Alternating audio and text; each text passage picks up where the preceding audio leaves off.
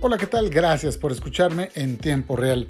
Tensión por insistencia para reanudar actividades. Este fin de semana acrecentó la demanda del sector privado de Puebla por reabrir algunas actividades no esenciales y frenar así el deterioro económico del Estado, sobre todo en la capital. Los comerciantes del centro histórico desafían a la autoridad y aseguran que abrirán.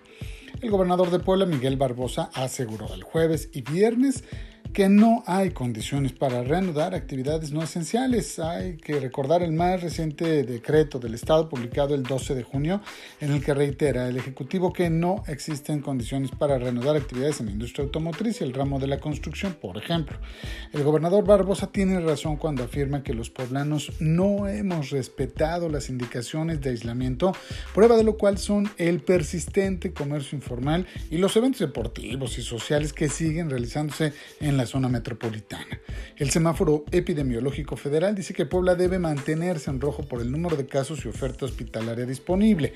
La decisión no es fácil porque mantener cerrados, por ejemplo, restaurantes implica el riesgo de quiebras, como ha ocurrido con centenares ya de casos y por supuesto el impacto social que ello implica al dejar sin ingreso a cocineras, meseros y el resto de personal de un giro empresarial intensivo en mano de obra.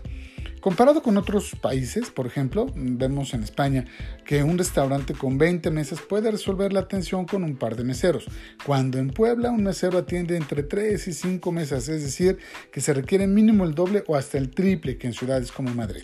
Ayer por la tarde, el Consejo Coordinador Empresarial criticó fuertemente las medidas adoptadas por el gobierno federal y además pidió al estatal diálogo para establecer medidas conjuntas de reapertura y fustiga que el comercio informal no acate la suspensión de actividades.